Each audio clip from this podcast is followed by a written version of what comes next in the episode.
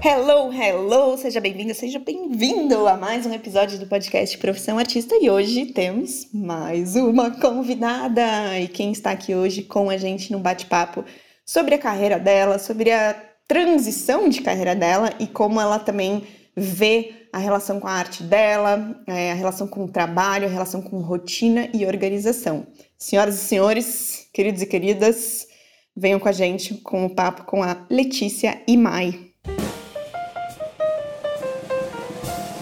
Bem-vinda ao podcast Profissão Artista, Letícia! Ei, gente! Como de costume, quando tem os convidados, vou começar a fazer umas perguntas que a princípio parece que não tem nada a ver com nada, mas elas têm um propósito. Então vou fazer esse estilo ping-pong e aí a gente já engata na conversa, tá bom, Lê? Tá bom, combinado. Você é uma pessoa de vegetais ou frutas? Frutas. Doce ou salgado? Salgado. Café ou chá? Café. Banheira ou chuveiro? Chuveiro. Ba oceano ou la lagoa, lago? Oceano. Livro ou série? Livro. Tem algum livro que você está lendo no momento? Tem. Despertar Criativo, da Femingos. Bom? Gostei. Tô gostando, né? Não tá que eu tô no meio. Legal. Depois eu coloco aqui na descrição pro pessoal também ir atrás. Coloca, coloca. Uma coisa, eu já sei um pouquinho dessa história que eu tenho acompanhado um pouco nas redes aí, uhum. mas o que eu sempre gosto de fazer a gente refletir um pouquinho sobre quem a gente era e quem, o que, que a gente fez para chegar onde a gente tá, porque sempre uhum. tem uma caminhada para todos os artistas, né? Com certeza. Se você olhar para a Letícia de 10 anos atrás, qual é um conselho que você se daria para aquela sua versão? Ah, eu acho que é o clichê, assim, sabe? Da gente confiar um pouco mais na gente, confiar na nossa intuição, no nosso trabalho e valorizar aquilo que a gente tá fazendo, assim, sabe? As pessoas que mais. A pessoa que pode mais é, saber o que faz bem pra gente é, somos nós mesmos, né? Você acha que você não escutava essa sua intuição? Não, eu era muito. É, como fala? Desacreditada no, no meu potencial, assim. E o que, que fez isso mudar? Conta um pouquinho assim dessa sua. O que, que aconteceu de uma forma resumida uhum. para essa sua versão que não acreditava muito e talvez uma que hoje acredita mais? Uhum. Olha, eu acredito assim que o que me permitiu confiar e melhorar a minha autoconfiança, tanto artística quanto pessoal mesmo, foi fazer mais daquilo que eu era boa já é, fazendo naturalmente, assim, os meus talentos naturais. É, quando eu passei a olhar aquilo que eu já tinha uma predisposição de fazer bem feito e comecei a deixar um pouco de lado as coisas que eu não era tão boa assim, sabe? E focar nos meus pontos fortes, foi que as coisas começaram a evoluir mais, assim, sabe? E um fato marcante para essa melhora de autoestima foi a criação do meu perfil no Instagram, assim. Que depois de criar o meu perfil e começar a postar, né, encontrar pessoas que pensavam de forma parecida que eu foi importante para minha autoconfiança, assim, sabe? De ver o meu trabalho exposto, as pessoas gostarem daquilo. É... Foi um, um, processo de crescimento, assim, e amadurecimento muito, muito forte na minha trajetória, assim. E você começou postando a sua arte, ilustração, é isso? Isso. É, eu comecei a postar despretensiosamente, eu não tinha como intuição, assim, ou intuito de monetizar de fato no começo, era mais um desabafo do meu alter ego. Então eu tinha o meu personagem lá, minha personagem em quadrinho que chamava Lua, que é a forma que o meu pai me chamava quando eu era criança, assim, que todo mundo falava que eu vivia no mundo da lua, assim, que eu era uma pessoa, uma criança meio. É, vivia no meu mudinho muito focada, assim, sabe? E aí eu criei essa personagem e comecei a retratar coisas do meu cotidiano em forma de ironia, um pouco de deboche assim, e comecei a trazer esses temas em formato de história em quadrinhos e preto e branco. Então eu desenhava com nanquim, e aí eu comecei uhum. a compartilhar despretensiosamente, assim. Não com o intuito de. Nessa época você não vivia disso, você tinha não. um emprego, você tinha outro trabalho, era uma, um desabafo, assim, ou. É, era um desabafo da minha realidade que eu era descontente.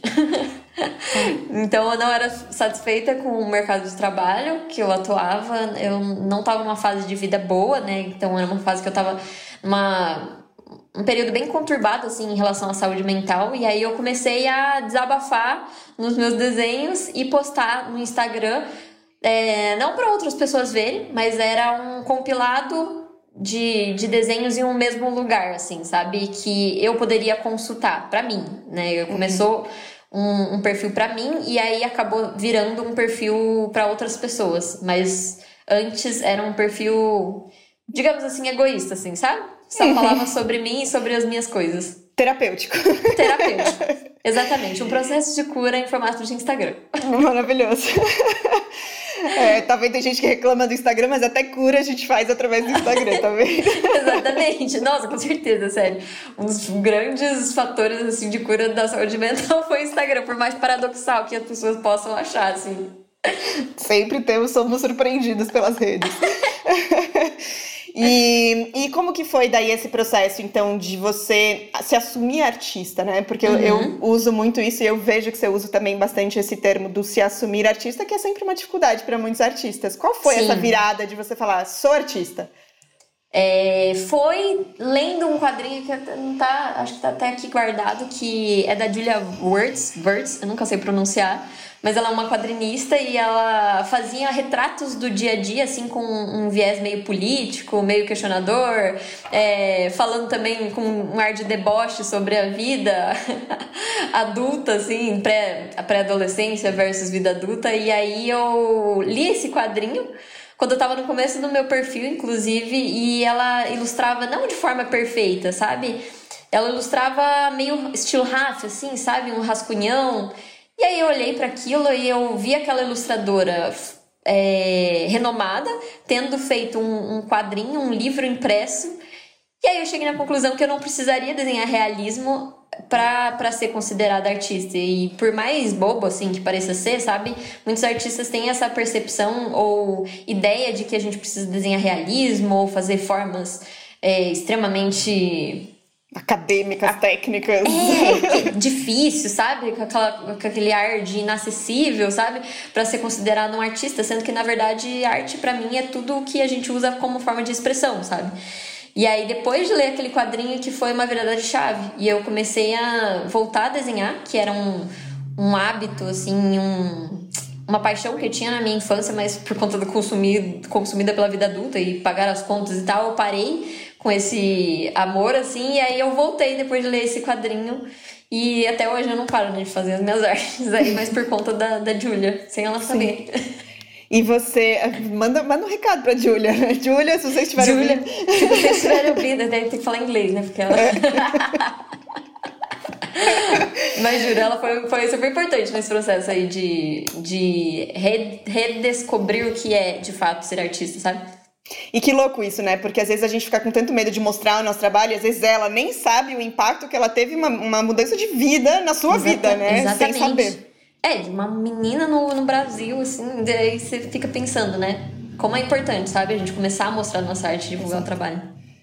E aí, como que foi essa sua transição, então, de trabalho? Ou você foi levando os dois em paralelo? Conta um pouquinho disso, porque também é uma dificuldade de muitos artistas que estão escutando aqui. Uhum. Muitas vezes estão num processo de transição, ou também existe essa crença, né? Ah, eu não sou artista porque eu tenho um outro trabalho, mas tá tudo bem ter outro trabalho, né? Exatamente. Como que foi esse, esse processo para você?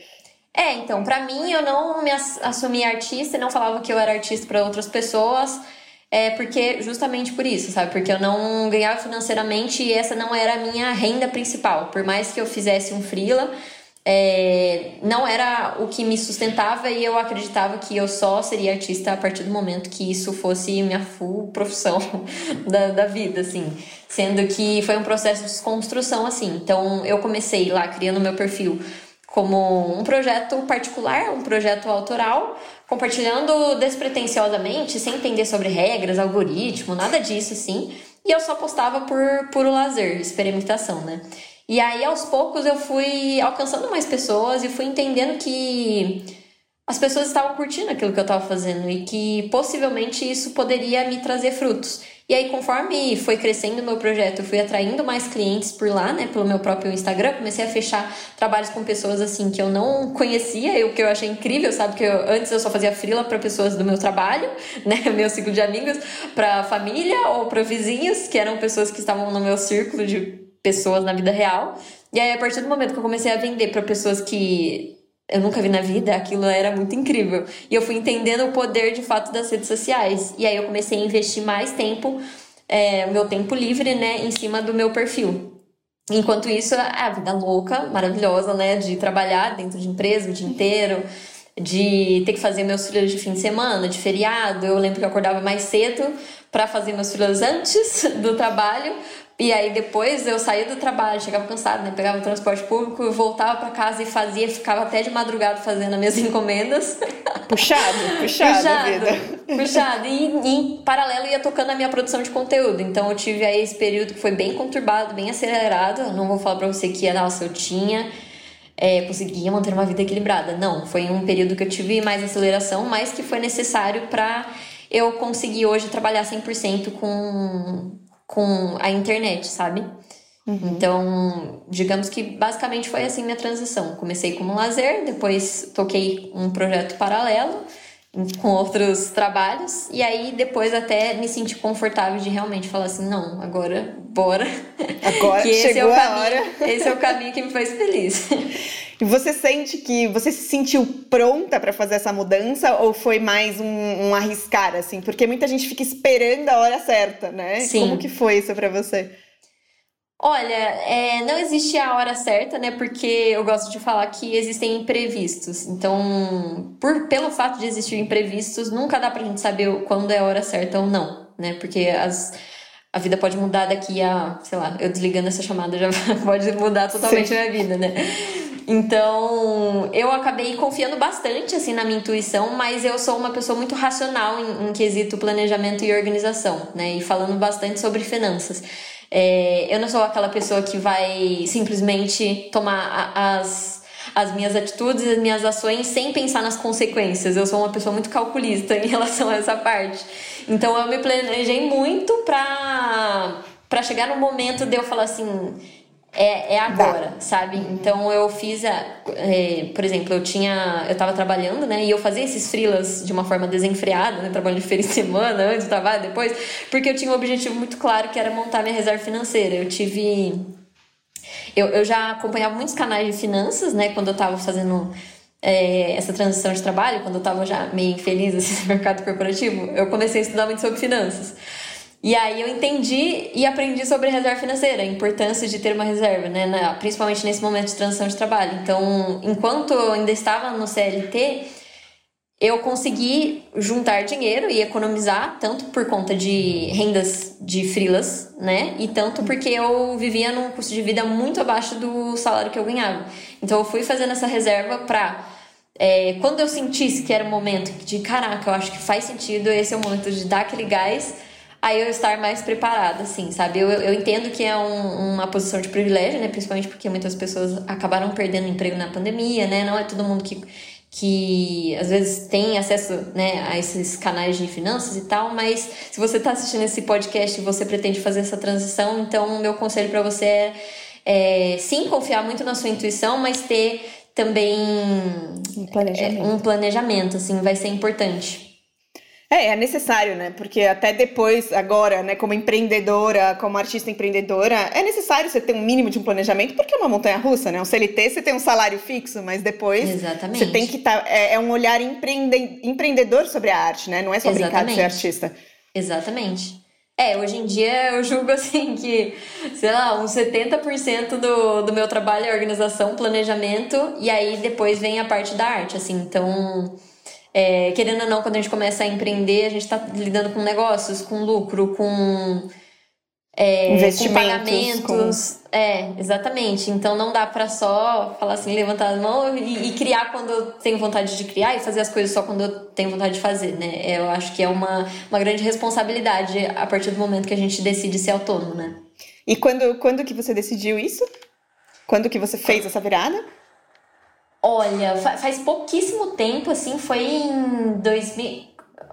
Que dia? Ó, a gente tá em 2022, foi em final de 2020. Final de 2020. Tá, então faz um ano e pouquinho, durante a pandemia mesmo. É, durante a pandemia mesmo, é, e aí foi a loucura, né? Todo mundo queria, todo mundo queria surtar, porque eu falei assim, ah, eu vou me demitir no meio da pandemia. E como foi isso lidar com esses comentários? Porque a gente escuta muito, né? Você é louca, você é louca, vai deixar o trabalho. Independente é. de pandemia, acho que quando a gente fala de artista, sempre tem esse, esse julgamento externo, né? Como Sim. que você lidou com isso, assim?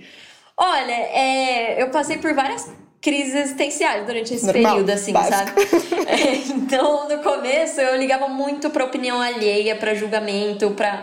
É, pedia muito conselho de outras pessoas, então eu me espelhava muito nas minhas referências e achava que eu só poderia tomar essa decisão, por exemplo, de me demitir quando fosse exatamente igual à da minha referência, sabe? Então eu pegava esses modelos e tomava como uma verdade universal, de que eu só poderia fazer caso fosse exatamente igual à trajetória de X pessoa. É, sendo que aos poucos eu fui percebendo que não tem como a gente lidar com, com uma verdade, sabe? Nesse momento de transição de trabalho. Porque cada pessoa vive numa realidade. Então, por exemplo, eu tenho os meus privilégios, que aí pode ser que outra pessoa não tenha, que pode ser que venha, venha de estude em outra faculdade, mora em outro lugar, que são N, é, N fatores, assim, que fazem diferença, né? Então, o meu conselho é entenda é, qual- o, momento que você está vivendo, né? Se planeje, busque referências, mas não tome como verdade. Tente ouvir o que você acha essencial para você. E a partir do momento que eu ganhei confiança sobre a minha decisão, muito por conta do- da minha organização, foi que outras pessoas que não acreditavam antes começaram a acreditar também. Então, meus pais, por exemplo, antes sempre falavam pra mim: ai, não, filha, deixa pra, pra um pouco mais tarde, não, se organiza, vai levando em paralelo, né? Ah, é uma carreira mais certa. É, e eles sempre me jogavam essas frases assim, sabe? Não por mal.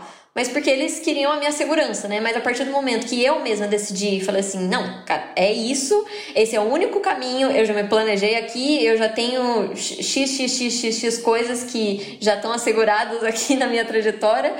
Então, quando eu falei, eu vou me demitir e sem pedir opinião de ninguém, foi aí que realmente as pessoas me apoiaram. Porque elas falaram assim: nossa, ela tá tão convicta sobre a decisão dela que não vai adiantar nada eu falar outra coisa, porque ela vai continuar fazendo o que ela quer fazer. Então, talvez melhor apoiar ou sair fora, né? Exatamente. Mas é- foi exatamente isso, assim, quando eu tive a conversa com meus pais, eu falei assim, é, eu vou tomar esse caminho a partir de hoje, né? E por conta disso eu vou precisar ter pessoas do meu lado que me apoiem. Então, independente se vocês forem me apoiar ou não, eu vou tomar essa atitude e aí é melhor que vocês me apoiem, porque senão, querendo ou não, eu vou acabar me afastando assim um pouco. Então, por mais difícil é, que foi pra mim também, né? Porque eu amo meus pais assim, mas ter ter esse Se posicionar, esse né? posicionamento, exatamente, esse posicionamento foi essencial assim para outras pessoas acreditarem que daria certo também. Que legal. E hoje você continua trabalhando como ilustradora porque você tem um trabalho também no Instagram de ensinar, né? De ajudar outros artistas a talvez alcançarem o que você alcançou, né? Exatamente. É, mas você segue criando? Como que é essa Letícia de hoje pós-transição? Então, é, eu falo para os meus alunos e artistas seguidores que eu não gosto de fazer frila, assim, é, e é até um, um assunto que eu quero trazer, seja em algum e-book ou algum livro, assim, futuramente, porque eu acredito que existem diversas formas da gente monetizar aquilo que a gente faz e monetizar a nossa arte enquanto criativos.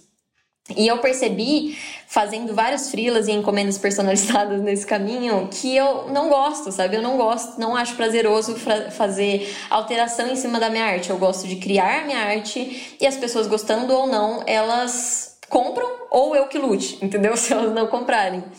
E encontrar esse modelo de produção de conteúdo foi incrível pra mim, assim, porque eu parei de estar descontente com o meu próprio trabalho.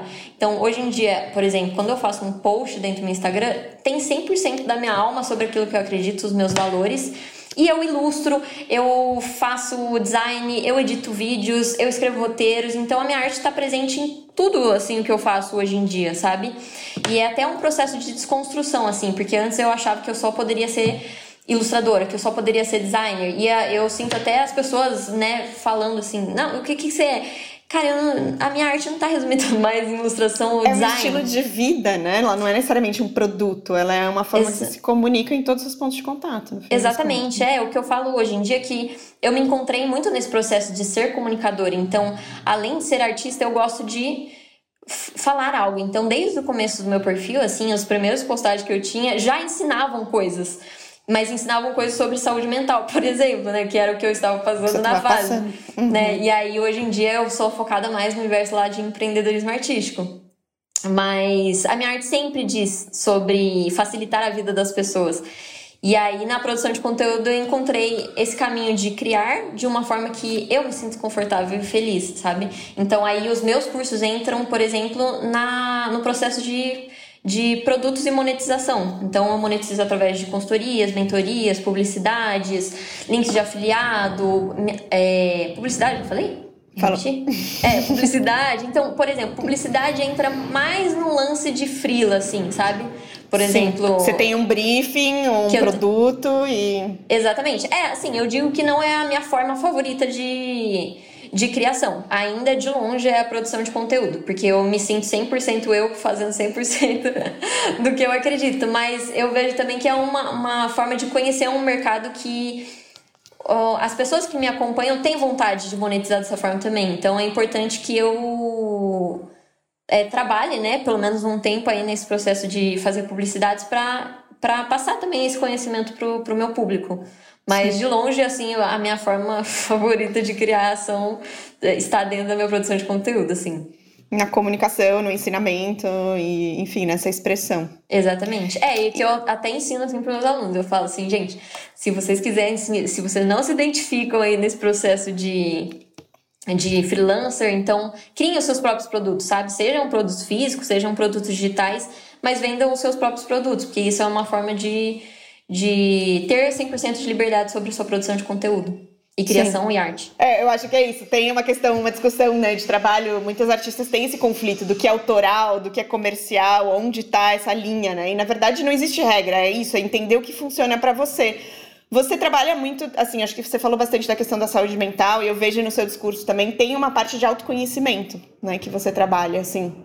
Como que você vê essa relação do artista com o autoconhecimento? Nossa, é 100%. Não tem, não tem como, como fazer não diferente, tem como, é. Olha para dentro. Exatamente. É, o processo criativo, os melhores processos criativos e as criações vêm de dentro, assim, sabe? De quanto mais a gente se conhece, é, mais gostoso até fica o processo de criar, né? Então, por exemplo, quando eu me libertei desse processo de, cara, eu não gosto de fazer freela, caraca, eu comecei a criar muito mais feliz e criar coisas que eu realmente acreditava, sendo que para cada pessoa funciona de uma forma diferente, né? Por exemplo, tem artistas que amam fazer publicidade, tem artistas que amam fazer freela, seja para pessoa física ou para pessoas empresas, assim. Então, quanto mais a gente se conhece, mais é, a gente chega perto do nosso potencial criativo, sabe? Que eu vejo. Sim, é, eu vejo isso como parte essencial também. Passo número um, olha pra dentro, depois a gente conversa. Exatamente, não tem como. Não tem não, como. Não tem como. Não, porque eu vejo, você fala muito, né? Você ensina muitos artistas, artistas também a criarem seus produtos online, a usar as redes sociais e tudo mais. É, mas eu vejo que existe, às vezes, essa dificuldade do artista de entender a importância disso, né? Exatamente. Porque não adianta você querer vender o seu produto se você não sabe o que é ou o que significa o seu produto, né? Perfeito. Você concorda? Concordo 100%. É, porque como eu venho da, eu, eu sou formada em, em, publicidade e marketing, né? Por isso que eu falo muito sobre isso, né? Da importância da, da presença digital e tal, construção da marca. Mas porque eu trago muito essa bagagem. Então é impossível ignorar essas coisas que eu aprendi, né? E trazer para o universo da arte é, eu vejo sim que existe uma resistência, igual você falou, sabe? Dos artistas de talvez. É, não, não sei, eu, eu até sinto que eles sabem a importância, assim, mas é uma resistência de, de achar que vai perder a essência a partir do momento que tá dentro das redes sociais ou que vai ter que fazer algo que que não quer fazer, sendo que na verdade eu não vejo as redes sociais como isso, eu vejo como um processo de liberdade de expressão, de transformar pessoas que não têm poder de fala, né, em pessoas é, com autoridade sobre um assunto, com se tornando referência, sabe, seja em curto prazo de, de curto espaço de tempo ou um espaço maior de tempo, tanto faz, sabe, a forma é, ou seu tempo de crescimento, mas é, eu acho incrível, sabe, esse espaço de de construção de artistas que possivelmente não teriam espaço, sendo dependendo de agências de criação, de publicidade, ou dependendo de conhecer pessoas ou ter um networking dentro da área da arte, ou conhecer pessoas com poder dentro do universo de museus, sabe? Hoje em dia, a sua arte, você pode, você não precisa estar no museu, sabe? Você pode postar o seu post e alcançar milhares de pessoas Sim, sim, é isso, né? E eu acho que a primeira vez na história a gente tem um alcance tão grande usando Exatamente. a internet, né? Então, eu acho que existe sempre essa coisa, é o que eu sempre falo, né? Às vezes o artista tem que se distanciar emocionalmente um pouco ali do ego também, né? E, dessa, de, e usar a rede como algo a favor, gente. Vocês têm uma ferramenta na mão, usa isso a favor, né? Exatamente. Estamos gastando zero reais para estar dentro das redes sociais. Então, quando as pessoas começam a reclamar, assim, eu sei, gente, é, é, também não é Dá fácil, trabalho. sabe? Dá trabalho como qualquer outro trabalho, sabe? Tá dentro das redes sociais. Mas eu sempre tento voltar e resgatar o, os benefícios de estar lá dentro das redes, que são Sim. muito maiores. Assim, pelo Sim. menos para mim. Eu não, eu não estaria fazendo o que eu faço hoje em dia e não teria feito demissão sem o poder das redes sociais. Tipo... Exato. Então, tipo, obrigada, redes tipo, sociais, obrigada. por existirem. Exatamente. E uma pergunta, assim, que eu acho que é uma, uma, grande dificuldade também que eu vejo, né? E talvez você também possa ver isso nos seus, nos seus artistas, eu acho, nos artistas que acompanham que você troca, uhum. é a questão da organização da disciplina, né? Quando Sim. a gente fala de ter um próprio, empreender na própria arte, você tem todo o tempo do mundo e toda a liberdade do mundo. Sim. Como você lida com essa questão? Você falou que você já é uma pessoa que super planeja, organiza mais a disciplina, a sua rotina, o seu dia a dia. Como que ele é? Tá.